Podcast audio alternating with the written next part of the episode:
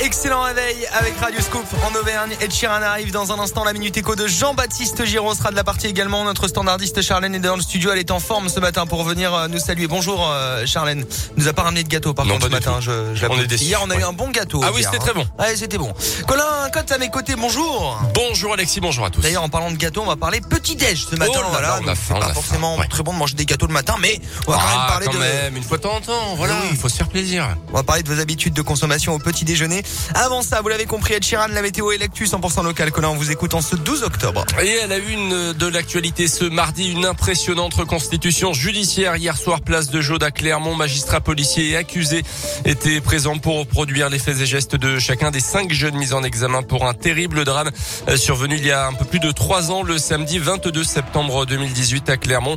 Euh, Ce soir-là, une première bagarre a éclaté rue Gonod entre des jeunes albanais et maorais avant une seconde rixe place de Jaude où un des tra- protagonistes pardon, a sorti un couteau et poignardé un étudiant originaire de Mayotte à plusieurs reprises. Il décédera à l'hôpital quelques heures plus tard. Cinq suspects d'origine albanaise et kosovare se sont euh, fait interpeller et ont été mis en, en examen. Selon la montagne, le motif du litige serait le vol d'une banale casquette dans un établissement scolaire de la ville.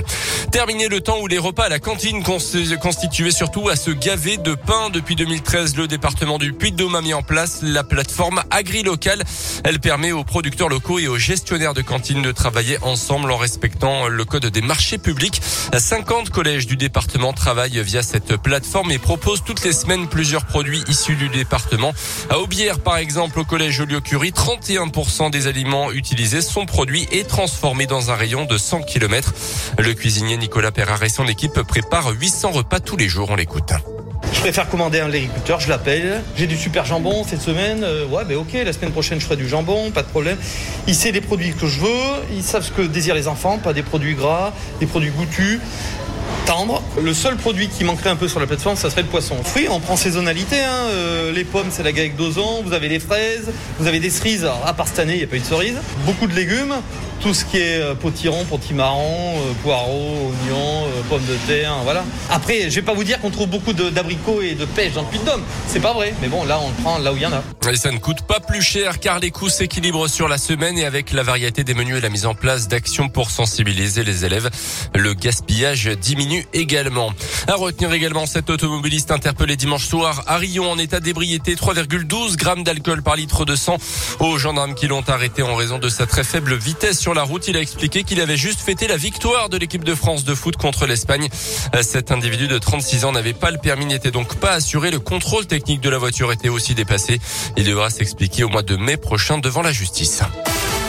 Dans l'actu également, la fin du cavalier seul de Xavier Bertrand, jusque-là déclaré officiellement candidat à l'Élysée sans passer par la case primaire de son parti, les Républicains. Le président de la région Hauts-de-France a annoncé finalement hier soir son intention de participer au congrès, LR euh, qui désignera début décembre le candidat de la droite et du centre à la prochaine présidentielle. Un gros bug dans la nuit de dimanche à lundi sur le site de la CAF. Des allocataires ont eu accès brièvement au dossier d'autres allocataires. 7000 dossiers seraient concernés. Certaines personnes ont pu par exemple tomber sur des comptes ne leur appartenant pas ou bien consulter numéro de téléphone et adresse d'autres bénéficiaires. Les sports avec le basket et le recrutement d'un pigiste médical à la Jave un joueur bien connu en Auvergne, Jimmy.